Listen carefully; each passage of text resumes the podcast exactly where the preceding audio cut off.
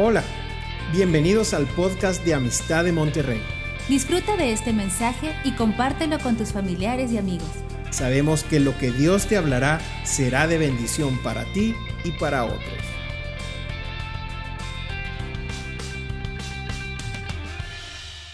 Qué gusto estar aquí nuevamente con ustedes compartiendo o teniendo la oportunidad de compartir la palabra de Dios. Nuestros pastores andan fuera, andan en el onceavo aniversario de la Vid Puebla, este, una, una, iglesia bajo la cobertura de Amistad de Puebla y, y es de tremenda bendición ver cómo, cómo nuestros pastores siguen compartiendo y saliendo y llenándose de esta visión que es Amistad de Monterrey, que es bajo la cobertura de Amistad de Puebla y vemos que la visión es grande, la visión es grande. Les mandan unos saludos y bueno, esta mañana me dio la oportunidad de compartir la palabra, entonces quisiera quisiera nada más orar y que me acompañaran en Primera de Pedro capítulo 2. Primera de Pedro capítulo 2, versículo 11, pero yo quisiera orar. Padre, gracias, Señor, gracias por la oportunidad de compartir tu palabra. Señor, oramos que esta mañana puedas abrir nuestros oídos, Señor, para escuchar tu voz, que abras nuestros corazones para oír tu palabra, Señor, y que nos ayudes, Señor, a estar alineados y en sintonía con tu Espíritu Santo.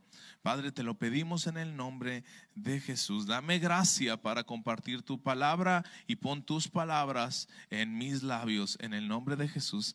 Amén y amén y amén. Primera de Pedro, capítulo 2, versículo 11. Y, y, esta carta de Pedro es una de las que más, más me gustan en la Biblia. Es una carta de, del apóstol y esta carta fue escrita para los creyentes de Asia Menor. Es escrita para los creyentes con el objetivo de darles una esperanza en medio de una persecución inminente. La iglesia estaba siendo perseguida, estaba, estaba batallando. Había una persecución después de la, de, la muerte de Esteban y la dispensión que hubo ahí. Entonces, esta carta va dirigida como un pastor hacia su rebaño, hablándoles de la esperanza de la venida del Espíritu Santo. Entonces, esta carta de verdad llena, llena el corazón y busca dejar en claro algo, que debemos de abstenernos de los deseos de la carne. Uno de los principales objetivos de esta carta es de abstenernos de los deseos de la carne. ¿Por qué? Porque el cristiano no está exento o el seguidor de Jesús no está exento a tener deseos por lo que la otra gente tiene deseos. Entonces también nos anima a que, a que los sufrimientos por amor a Jesús realmente son una bendición.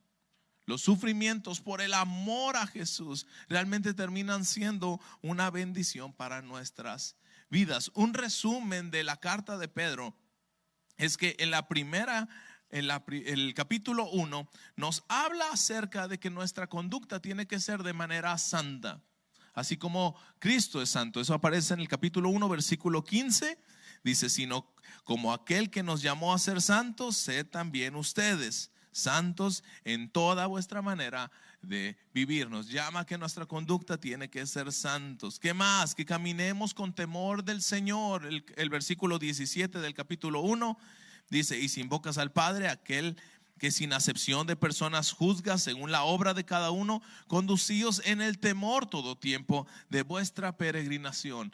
Todo nuestro caminar aquí en la tierra tenemos que recordar el temor del Señor. Poco se predica acerca del temor del Señor, pero es algo importantísimo que tenemos que tener siempre en nuestras mentes. El principio de la sabiduría es el temor del Señor y esto tiene que estar dentro de nuestros corazones. Saber que hay un día de juicio, saber que un día vamos a estar ante el tribunal con Cristo y todas nuestras obras van a ser probadas.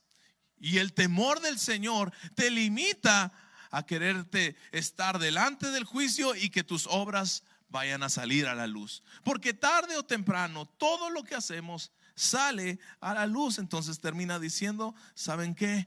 Vivan su caminar aquí en la tierra con el temor del Señor. Sigue adelante y el versículo 22 dice que obedecemos por la verdad que ha sido revelada en el versículo 2, 22, habiendo purificado vuestras almas por la obediencia a la verdad mediante el Espíritu, para que el amor fraternal no fingidos, amémonos los unos a los otros entrañablemente de corazón puro. Tiene que existir un amor. Y entonces toda la primera parte de la carta de Pedro está, está dirigida nuestra conducta o nuestra relación con Dios cómo debe de ser nuestro comportamiento, cómo debe de ser nuestras actitudes, cómo debemos de obedecer a Dios, cómo todo esto está dirigido a Dios. Pero en el capítulo 2 hace un cambio y ahora nos habla acerca de nuestra relación, pero ya no directamente con Dios, sino ahora con los hombres. ¿Cuál debe de ser nuestra relación con los hombres? Empieza toda la carta del capítulo 2 es hacia los creyentes, hacia la institución, hacia el gobierno, hacia los reyes, a los siervos, hacia los amos, las mujeres, a los maridos, los maridos, a las esposas y todos en unidad. Ese es el capítulo 2. Pero quiero leer solamente los primeros versículos hablando acerca de cómo debemos de vivir. Entonces ahora sí, vamos a entrar a Primera de Pedro capítulo 2, versículo 11. Amados, Fíjate cómo empieza, amados. ¿Por qué? Porque los creyentes son amados. La gente que busca al Señor es amada en gran manera. Tú no te sientes amado, Pedro está diciendo, eres un amado, eres alguien escogido, eres, eres para mí, eres mi hermano, eres una persona amada. Amados, yo os ruego, como extranjeros y peregrinos que se abstengan de todos los deseos carnales que batallan contra el alma, manteniendo buena vuestra manera de vivir entre los gentiles, para que en lo que murmuran de vosotros, como de malhechores, glorifiquen a Dios en el día de la visitación al considerar vuestras buenas obras. Hasta aquí quiero leer. Y es que muchas veces en la vida la mejor predicación que podemos dar es la que decimos con nuestras actitudes, con nuestros comportamientos. Nuestro ejemplo es la mejor predicación. Muchos de nosotros podemos predicar y predicar y predicar a nuestros hermanos, a nuestros familiares, a nuestros amigos, pero la mayor predicación es nuestra manera de vivir, es nuestro comportamiento, son nuestras actitudes. Y ellos continuamente nos están viendo. Esta carta me muestra en el versículo 12 que están viendo las personas no creyentes nuestra manera de vivir. Ellos lo ven. Ellos están viendo tu manera. Saben que eres cristiano y de antemano ya te está diciendo Pedro, por el hecho de que tú eres amado y eres alguien que ha decidido seguir a Jesús, por ese hecho ya la gente te está viendo y tiene una intención, murmurar y hablar mal de uno. La gente le encanta criticar, sí o no. Algunos de nosotros nos encanta también. Pero a los no cristianos un poquito más. Y si tú todavía te gusta la crítica, ya sabemos por qué, ¿verdad? Les encanta hablar de una persona. Nos encanta la crítica, la queja, la murmuración.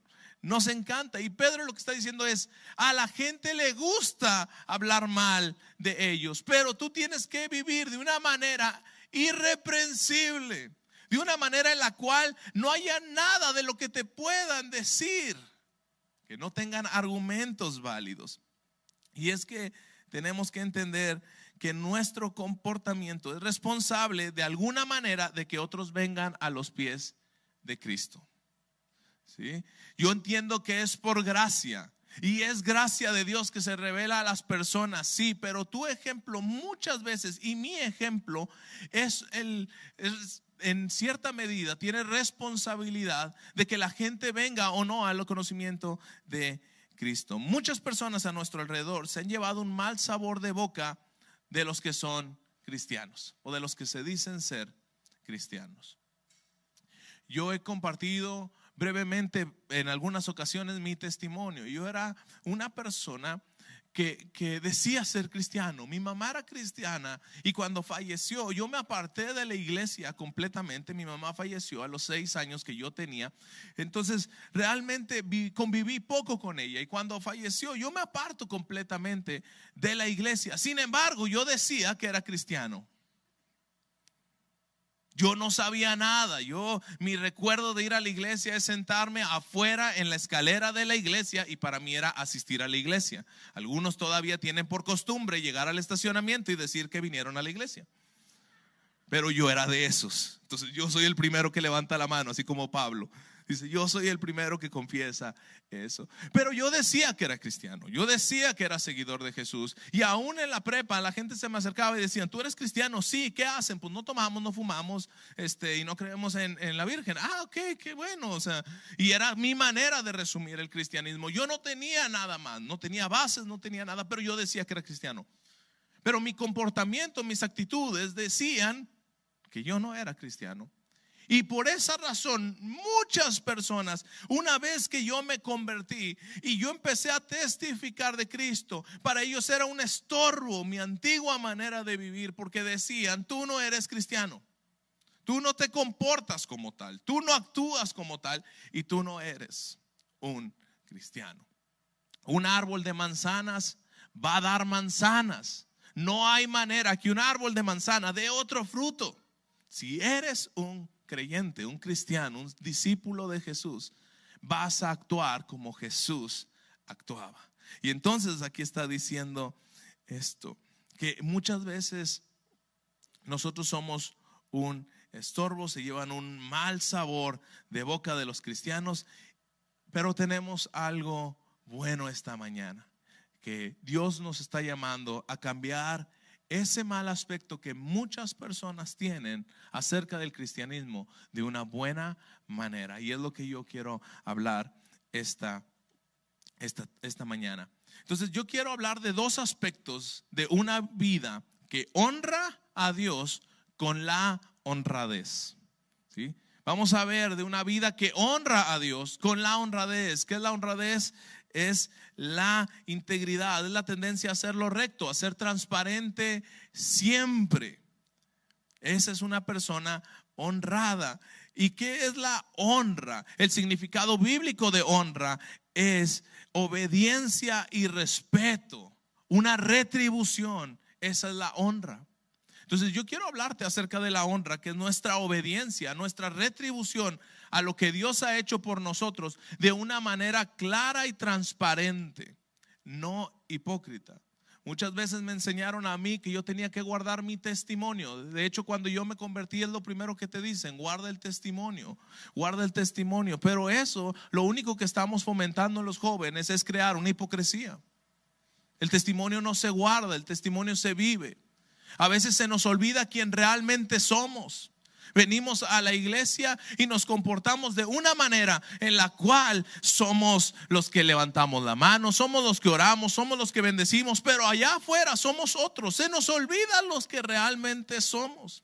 El testimonio no se guarda, el testimonio se vive.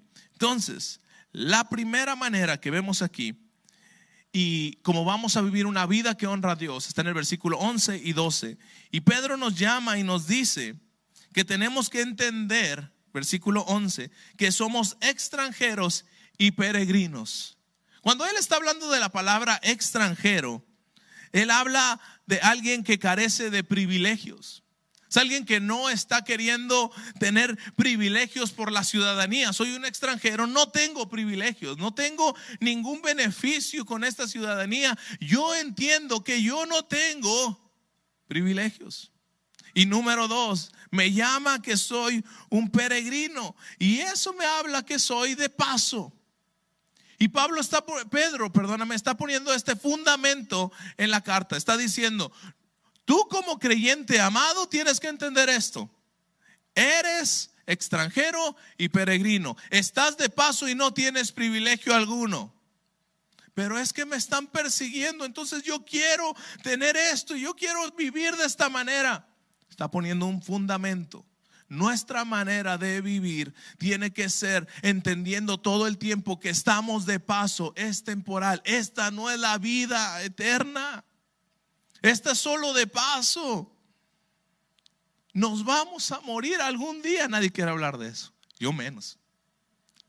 Y menos con mi bebé, ¿verdad? Estoy así como que, ay, lo quiero ver crecer. Pero es una realidad que esta no es nuestra vida. Esto es temporal. Pero le hemos dado tanto peso a nuestra vida temporal. Y Pedro está queriendo poner este fundamento.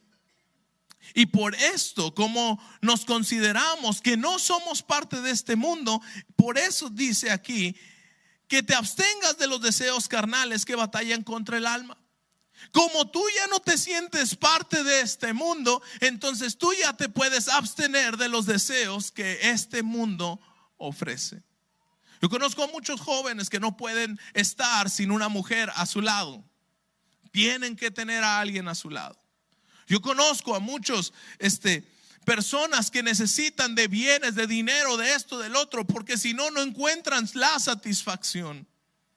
Y vemos que el mundo constantemente está insatisfecho y por eso está lleno de críticas y queja. ¿Por qué? Porque hay un corazón que busca siempre satisfacerse con los deseos que están aquí en la tierra y no con los de los cielos. Y, Pedro está queriendo decirnos esto. Ahora, va a costar.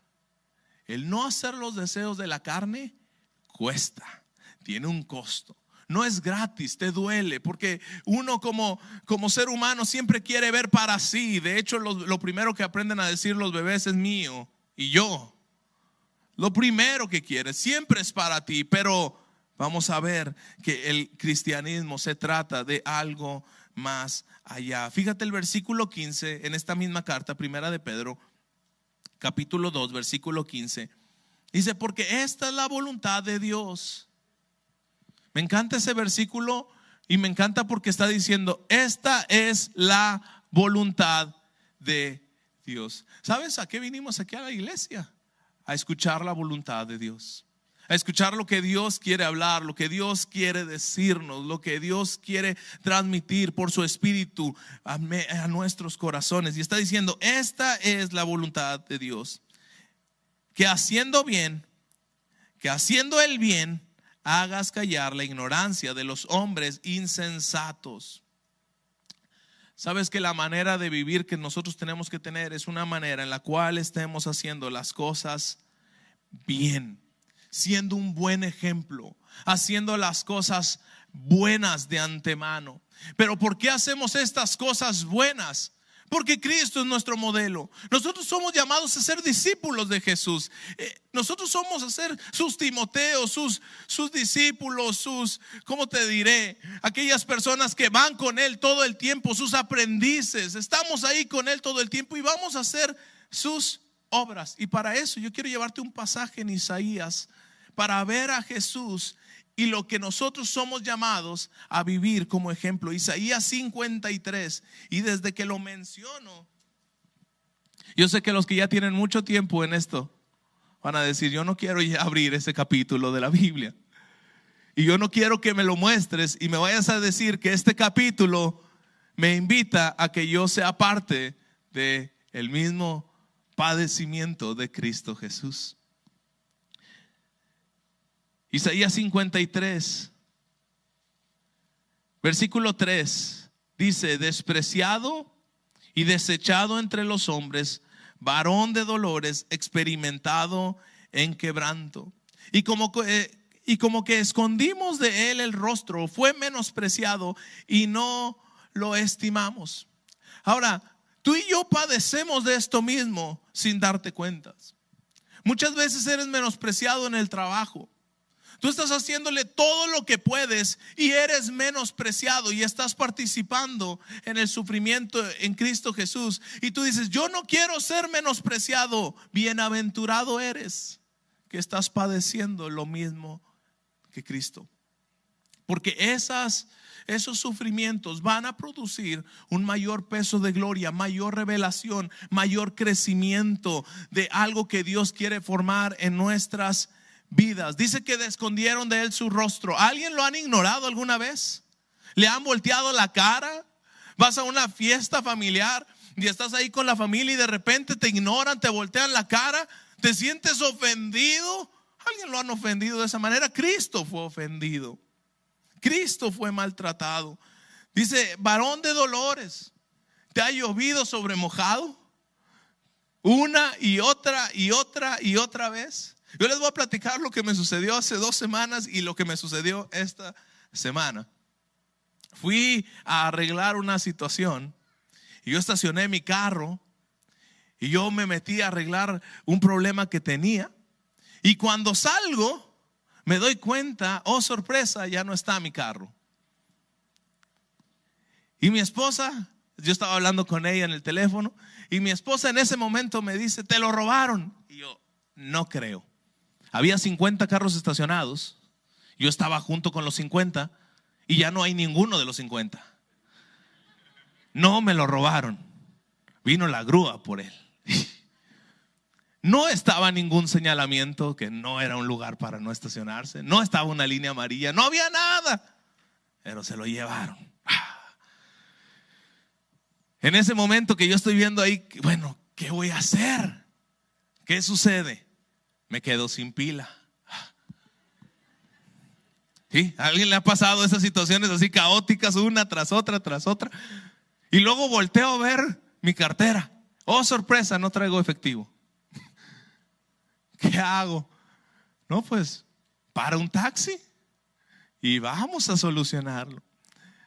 Total, se soluciona el problema, saco el carro del corralón, toda la experiencia. Y yo dije, ¿para qué? O sea, ¿cuál fue el aprendizaje de esto? No había un señalamiento, no voy a prestar. ¿Cuál, ¿Qué aprendí?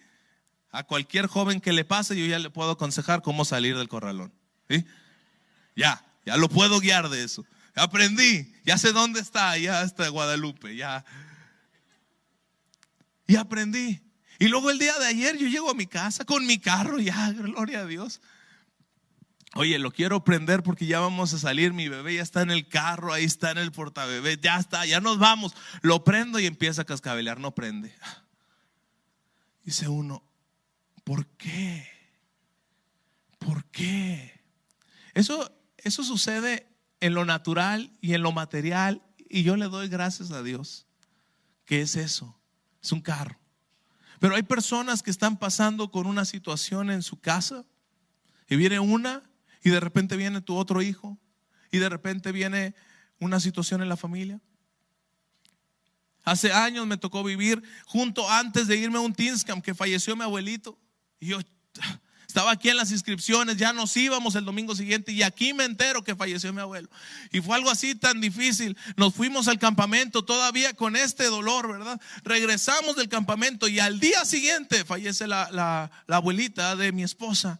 Te quedas, ¿cómo es eso posible? ¿Cómo es que una tras otra, tras otra, tras otra? Y luego te pones a pensar, Tan solo yo soy un discípulo de Cristo. Él padeció de una manera en la cual nosotros nunca vamos a poder experimentar ese dolor. Él sufrió por nosotros. Él fue quebrantado por nosotros. Él abolió todo, todo, todo, todo, todo cayó sobre él. Y entonces mi padecimiento no es nada comparado a lo que él está viviendo. Yo no sé cuál sea tu situación en casa, en salud, con tus hijos. Pero Dios pasó por esto. Y pasó por esto para darnos una esperanza, que a pesar de todo su dolor, de todo su sufrimiento, de todo su padecimiento, Él venció a la muerte. Y Él resucitó y dijo que juntamente con Él a nosotros también nos resucitará y nos sentará con Él en lugares celestiales. No hay padecimiento alguno que Dios no vaya a traer una esperanza mayor. Y a veces estamos aquí con simplemente estos deseos, estos deseos, esta carne. No quiero, no quiero sufrir, no quiero estos padecimientos, no quiero esto. Crea al Señor que en medio de esto Dios va a hacer algo bueno. Tampoco torzamos la palabra, porque muchos torcemos la palabra en Romanos cuando tomamos ese versículo que dice, todas las cosas nos ayudan a bien. Y tú dirás, me robaron el carro, estoy padeciendo esto, eso es algo bueno. No, Nunca un robo va a ser algo bueno. No le llamemos a lo malo bueno. Pero dentro de esa situación mala, Dios va a hacer algo bueno. ¿Sí me explico? Porque a veces agarramos las cosas y decimos, no, todas las cosas no se llevan bien. Es verdad, pero eso que sucedió no es bueno. No es bueno. Pero en medio de esa situación mala, Dios va a hacer algo bueno. Eso es la realidad de esto. Entonces, a Jesús lo ofendieron, a Jesús lo maltrataron. Jesús fue experimentado en dolor, tú también lo eres. A lo mejor lo estás padeciendo en tu escuela si eres joven y eres cristiano y te quieres mantener firme y quieres decir, no, yo no quiero entrar a esos vicios, yo no quiero entrar con esas cosas. A lo mejor tú en tu empresa, tú, yo no quiero robar, yo no quiero tomar ese dinero que no me corresponde, yo quiero ser íntegro a la palabra y por ser íntegro trae consecuencias sobre ti y trae padecimientos y te están ofendiendo. ¿Qué haces? ¿Qué hacemos cuando nos ofenden? Proverbios 19, 11. Proverbios 19, 11.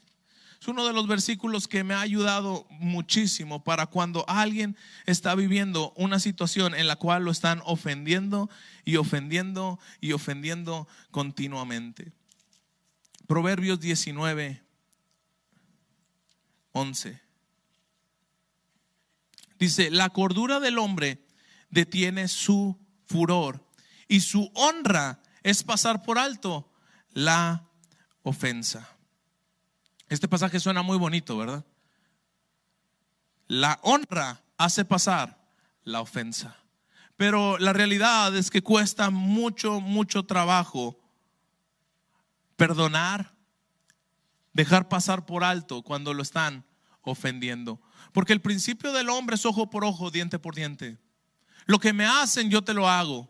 Tú me empiezas a tratar mal, yo también. Tú me ignoras, yo te ignoro. Esa es la cultura del mundo, es como vivimos. Pero Jesús vino a cambiar esa cultura y a buscar una cultura de honra, en la cual subestimemos a los demás como superiores a uno mismo. Filipenses capítulo 2.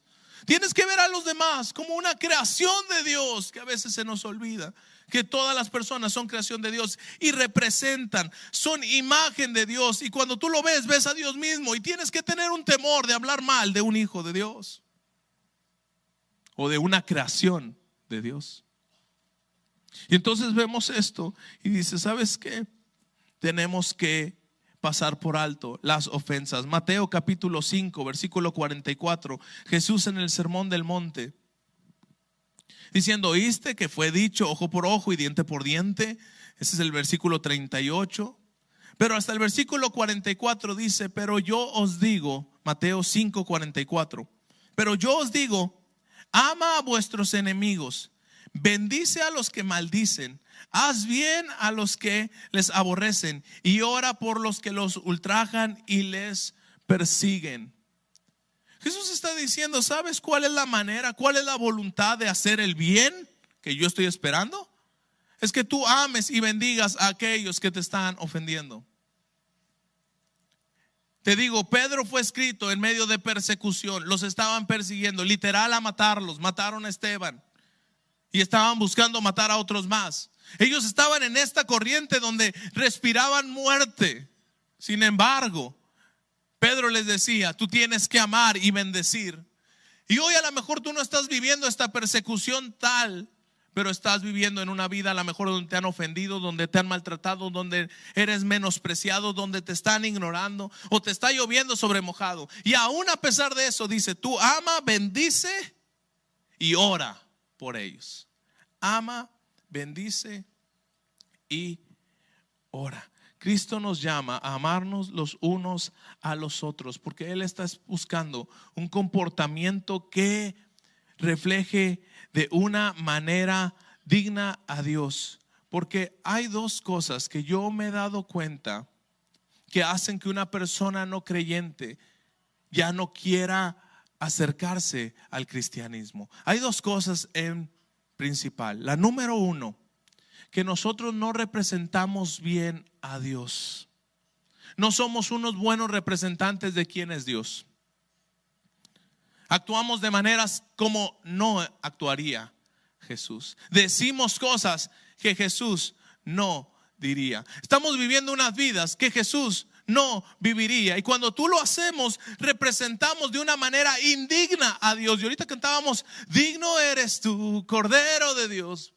Entonces nos llama a vivir una vida digna.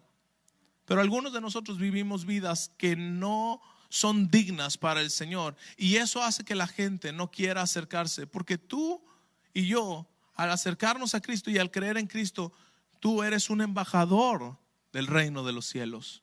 ¿Lo quieras creer o no? ¿Tú aceptaste a Jesús? Sí, yo ya lo acepté. Eres un embajador del reino de los cielos. Representas a Cristo. ¿Lo quieras creer o no?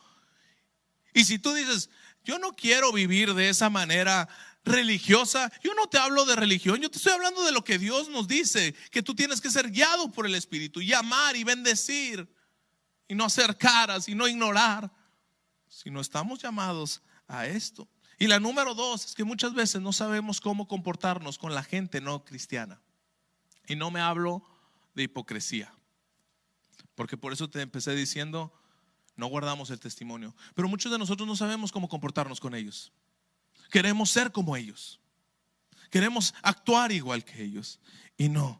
Entonces necesitamos representar de una manera digna a Dios. ¿Y cómo lo representamos? Amándonos, perdonándonos. Colosenses 3, versículo 13, dice lo siguiente. Colosenses 3, versículo 13.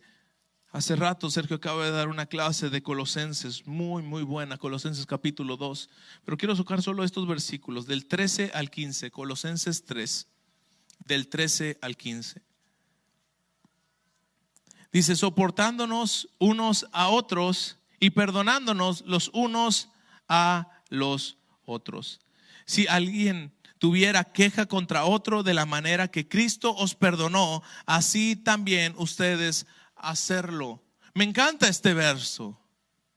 Me encanta este verso. Perdónense unos a otros.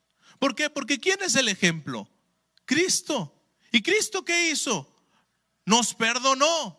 Nos extendió una gracia inmerecida.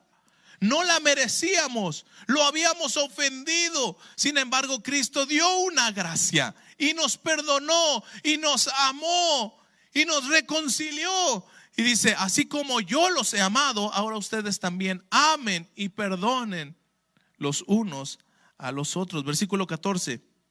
Y sobre todas estas cosas, vestidos de él amor, que es el vínculo perfecto, y la paz de Dios gobierne en nuestros corazones, a la que asimismo fuiste llamado en un solo cuerpo a ser agradecidos. Me gusta esto porque Dice la palabra que cómo los van a conocer, cómo van a conocer a Cristo las personas que no lo conocen.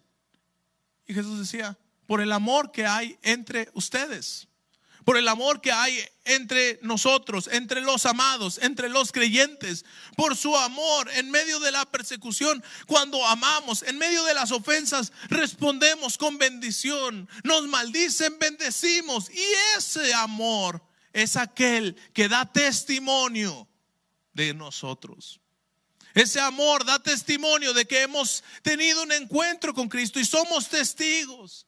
Hechos 1.8 dice, me recibiréis poder cuando haya venido sobre ustedes el Espíritu Santo y me serán testigos. Nosotros somos testigos de ese amor de Dios y lo reflejamos amando también a los demás. Y por medio de ese amor la gente se acerca, quiere conocer ese amor. Ese amor que hay entre el esposo y la esposa. Ese amor que hay entre ese matrimonio, el cual se perdona constantemente. Porque una de las claves es perdonar. Vives en un perdón continuo. Un día le toca a uno, un día le toca al otro. Siempre nos equivocamos, pero siempre buscamos el perdón. Siempre buscamos el bendecirnos. O cuando sucede algo y empieza una pelea y empieza uno a levantar la voz y el otro levanta la voz y empieza ese problema. Dice aquí en Proverbios, el prudente, la cordura, calma la ira. Y la honra se refleja en dejar pasar por alto la ofensa. Eso es lo que Dios está queriendo demostrar. Y cuando nosotros hacemos eso, representamos de una manera digna a Dios. Cuando nuestros hijos se equivocan, cuando nuestros hijos fallan, y tú les muestras la gracia y el amor de Dios, sí la corrección, sí eso, porque el padre que no amonesta, el padre que no, no ama, porque Cristo mismo nos encausa a su verdad y a su palabra una y otra vez, por eso estamos aquí, pero en ese encausarnos nos ama y nos perdona y nos dice, échale ganas, adelante, deja eso y échale ganas, deja esa manera de vivir y adelante. Yo te amo y te perdono y te quiero encauzar en mi verdad. Pero a veces somos ofensivos, insultamos, agredimos, cuando Cristo nunca hizo eso. Y lo que estamos haciendo es representamos mal a Dios. Por eso nuestros hijos a veces ya no quieren seguir a Cristo. Porque ven en sus padres a alguien que no representa a Dios de manera digna. Y dicen, ¿sabes qué? Yo quiero ver en mi casa a alguien que represente dignamente a Dios. Alguien que me está diciendo, ora, lee tu Biblia, ve a la iglesia. Y ese papá ora, lee la Biblia y va a la iglesia. Alguien que honra, alguien que vive íntegramente en honradez. Y el segundo punto es que al igual que representamos de manera digna a Dios, también tenemos que saber comportarnos con las personas inconversas, con las personas no creyentes. ¿Sabes por qué? ¿Cuántos sabemos aquí? 300, 400, 500 personas. Pero ya afuera hay miles que no conocen al Señor. ¿Y cómo nos vamos a comportar con esas personas? ¿Nos vamos a hacer uno más de ellos? ¿O realmente vamos a entender que somos apartados de Dios? Que hemos sido llamados a ser diferentes a Dios. ¿Sabes algo que queremos decirle una y otra vez a la juventud? Es, tú eres diferente, tú no eres el mismo. Pero es que yo quiero el mismo 15 años, quiero la misma música, quiero lo mismo. Tú no eres llamado a ser igual. Tú eres llamado a ser diferente, apartado. Alguien que busca al Señor y alguien que busca agradarlo en todo su caminar. Gálatas 5:16. Yo creo uno de los versos que también nos conocemos. Gálatas 5, versículo 16. Pablo dice, digo pues, anda en el espíritu y no satisfagas los deseos de la carne.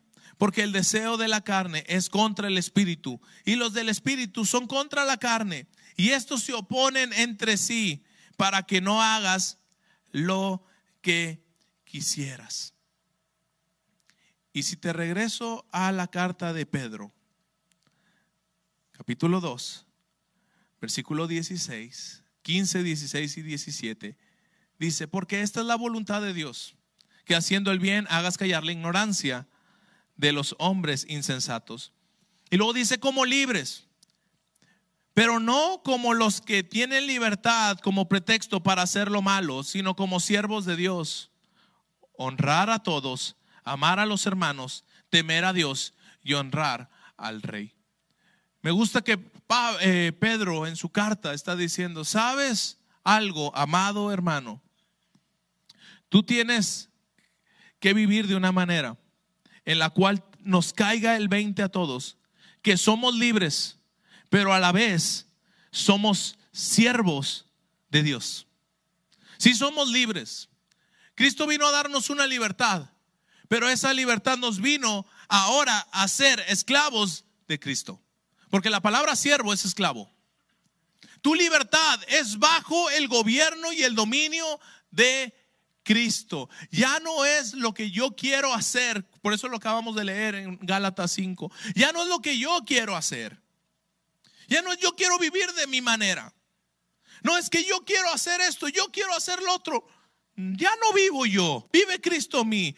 Pablo decía, ¿sabes qué? Todo me es lícito. Puedo hacer todo, tengo una libertad, pero no todo me conviene. No todo me conviene. Y ese nos lo sabemos todo, que es el versículo 23. Pero el versículo 24 de 1 de Corintios 10 dice, ninguno busque su propio bien, sino el del otro. ¿Sabes por qué no hacemos lo que queremos? Porque buscamos el bien del otro. Por eso los honramos a los que no son inconversos, porque buscamos su bien y no buscamos ocasión donde ellos puedan caer. Nuestra manera de vivir tiene que ser de una manera santa, digna delante del Señor, que los inconversos no vean ni una oportunidad para meterse y decir, tú eres alguien que no es confiable. Tú eres alguien que no, no puede vivir de esa manera. Por eso Pablo dice, todo me es lícito, yo puedo hacer todo, pero no todo me conviene, por el bien de mi hermano. Porque yo tengo que estar viendo el bien de mi hermano. Dos cosas, el bien de mi hermano dentro de la iglesia. No lo quiero hacer tropezar. No quiero que me esté juzgando. Yo no quiero que él esté hablando mal de mí. Obviamente es el problema de la persona que está juzgando. Pero yo también estoy siendo motivo para hacerlo caer. Y yo tengo que ver por el otro, no por mí. Porque si yo estoy viendo por mí solamente, estamos cometiendo un grave error dentro de la iglesia. Hay gente que se viste de manera indecorosa dentro de la iglesia. Y dice, es que es problema de las personas que me están volteando a ver mal. ¿Verdad? ¿Verdad? Pero tú estás viendo por tú bien. Porque estás viendo por tú persona, donde dices, yo estoy bien. Y no estás viendo por el bien de tu hermano que dice, ¿sabes qué? Yo no quiero ser piedra de tropiezo para nadie. Yo quiero ver por el otro. Si estoy en una reunión, yo quiero ser de bendición para él y yo no quiero que vea algo donde pueda decir, ah, tú también eres como yo. No, yo no soy como tú, yo soy apartado, yo soy diferente. El pastor hace unas semanas nos hablaba de, de la iglesia espiritual y de la iglesia carnal. Y es una realidad que tenemos que vivir. Evitemos eso. Y yo quiero llevarte un salmo, Salmo 73. Salmo 73. Y estaba leyendo este salmo en la semana. Cuando me encontré con él, me vino esto. Este salmo donde me habla de la persona que se olvida de quién es de quién eres tú. Porque este salmo empieza diciendo el Salmo 73, ciertamente es bueno Dios para con Israel, para con los de limpio corazón. Gloria a Dios. Yo, yo digo gloria a Dios por ese versículo. Dios es bueno para con los de Israel. Dios es bueno para con nosotros. Dios es bueno para, para con su iglesia, para cada uno de nosotros. Y esa es una realidad y la tienes que declarar. Dios es bueno para conmigo. Y me encanta que empieza así el, este salmista. Pero el versículo que sigue dice, en cuanto a mí casi deslizaron mis pies, por poco me resbalaron mis pasos, porque tuve envidia de los arrogantes, viendo la prosperidad de los impíos. Porque no tienen congoja por, por, su muerte, pues su vigor está entero. No pasan trabajos como los otros mortales, ni son azotados como los demás hombres. Por lo tanto, la soberbia los coronas, se cubren de vestido de violencia, los ojos se les saltan de, gordura. Y podemos estarlo leyendo, dice, se mofan, versículo 8, y hablan de maldad y hacen violencia. Versículo este, 12, he aquí estos impíos sin saber, turbados del mundo, alcanzaron riquezas. Este hombre está volteando a verlo. Y eso es algo que nos pasa entendemos el versículo de que somos libres. Y por esa libertad que Dios nos dio, ahora queremos hacer lo que el mundo hace. Y a lo mejor tú has volteado al igual que este hombre. Dice, por poco mis pies resbalaron. ¿Por qué? Porque empecé a voltear a ver a mi vecino. Empecé a voltear a verlo. Y cuando lo vi, me di cuenta de algo. Yo quiero ser como él. Es que él tiene riquezas de una manera fácil es que Él tiene esto, es que Él tiene el otro, es que, y estás volteando a verlo. Y versículo 13 me dice, verdaderamente en vano he limpiado mi corazón y he lavado mis manos en, en, inocencia. ¿Sabes lo que dice el versículo 13 acerca de este hombre? Que realmente empezó a considerar vivir como los otros. Y hay cristianos que realmente han considerado ser igual a sus compañeros de la escuela, ser igual a sus compañeros del trabajo, ser igual a ellos. Dices, verdaderamente quiero ser como ellos. Pero el versículo dice, 15 dice, si yo dijera, hablaré como ellos, he aquí a la generación de tus hijos engañaría. Cuando pensé para saber esto, fue duro trabajo para mí. Hasta, versículo 17, y subráyalo. Hasta. Hay un hasta. Hay un hasta en el cual estás volteando a ver la vida de otros, donde quieres ser libre y hacer tu voluntad. Hasta. ¿Hasta qué? Hasta que entrando en el santuario de Dios comprendí el fin de ellos.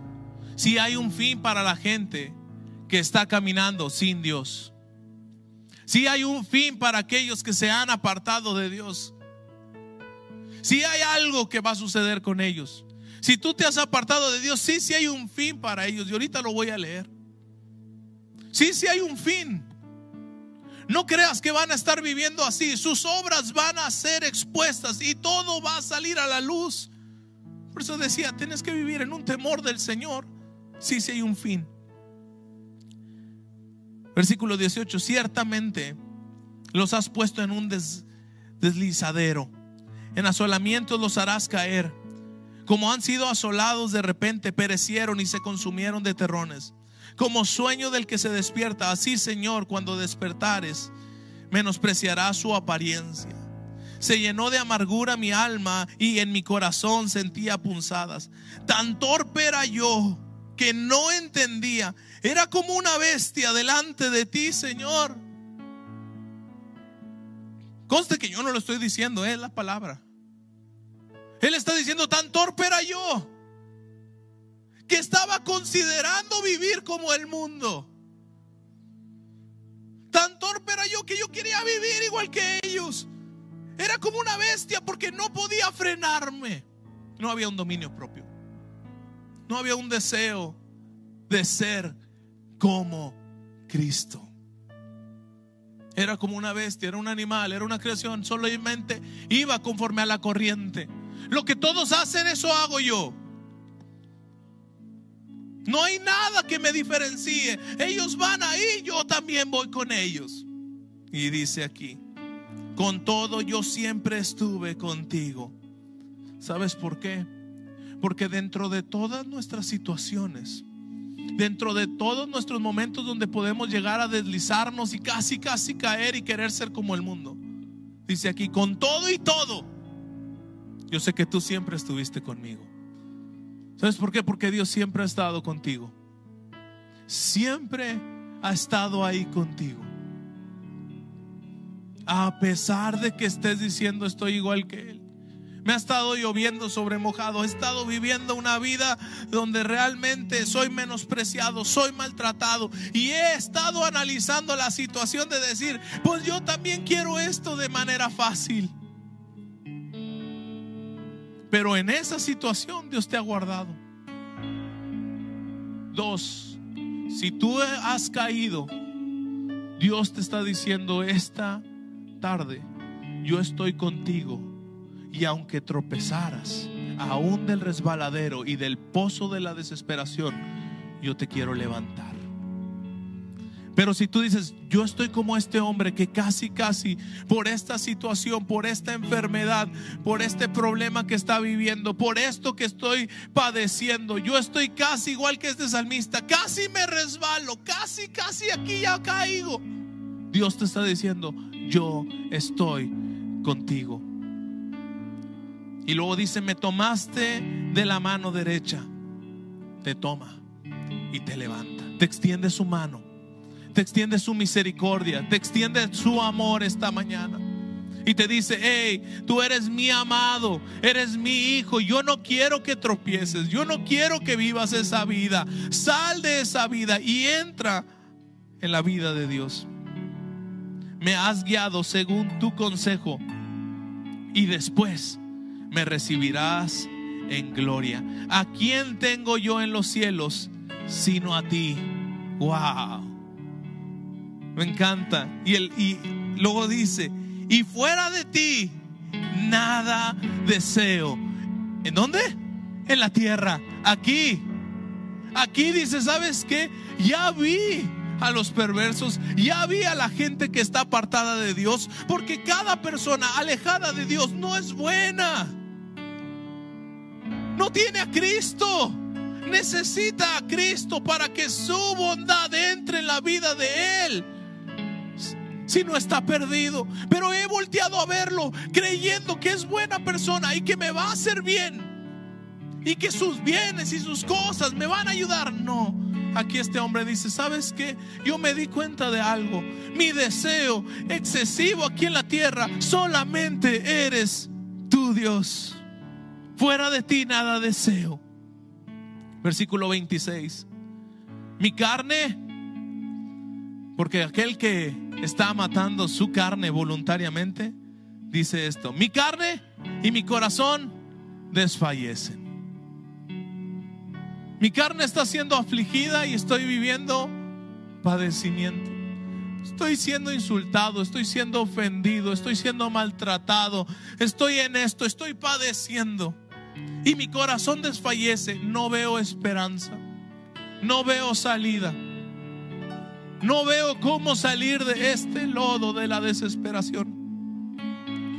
Pero luego hace una declaración. Mas la roca de mi corazón y mi porción es Dios para siempre. Léelo conmigo, iglesia. Mas la roca de mi corazón y mi porción es Dios para siempre. Ponte de pie y vamos a decirlo una vez más.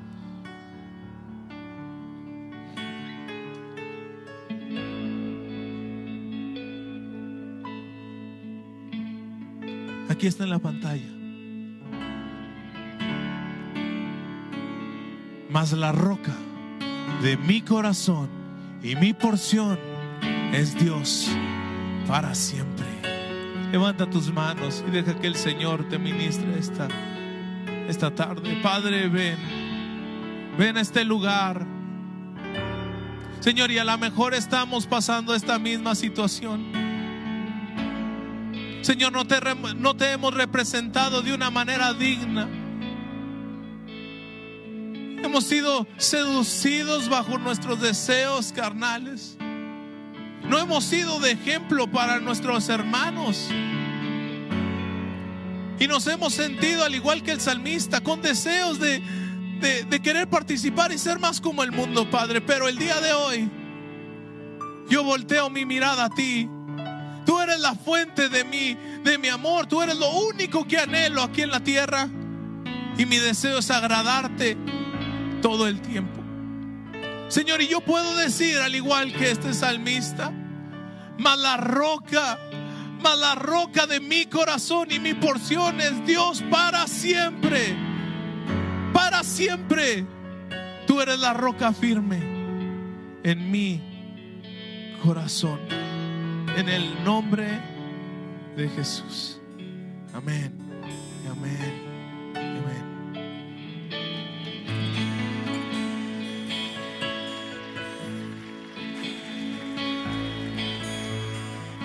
Vivamos la realidad del Evangelio. Y si Dios hoy habló a tu corazón de áreas en las cuales tú debes de dejarte guiar por el Espíritu Santo, no lo dejes ahí. No lo dejes ahí. Atiende esas áreas y representa de manera digna a Dios con los hombres y de una manera honrada, honrada e íntegra delante de Dios. Que la gracia, el amor y el poder del Espíritu Santo esté sobre tu vida, sobre la vida de tus hijos, sobre tu familia. Y venga esta esperanza de que nuestra vida está fundada en la roca, que es lo más valioso que tenemos y que estaremos ahí aferrados con Él para siempre. Que tú bendigas, Señor, a tu pueblo y nos ayudes a ser ejemplo y testimonio vivo de que tú estás con nosotros. En el nombre de Jesús. Amén. Esperamos que este mensaje te ayude en tu vida diaria. No olvides suscribirte y seguirnos en nuestras redes sociales. Somos familia amistad.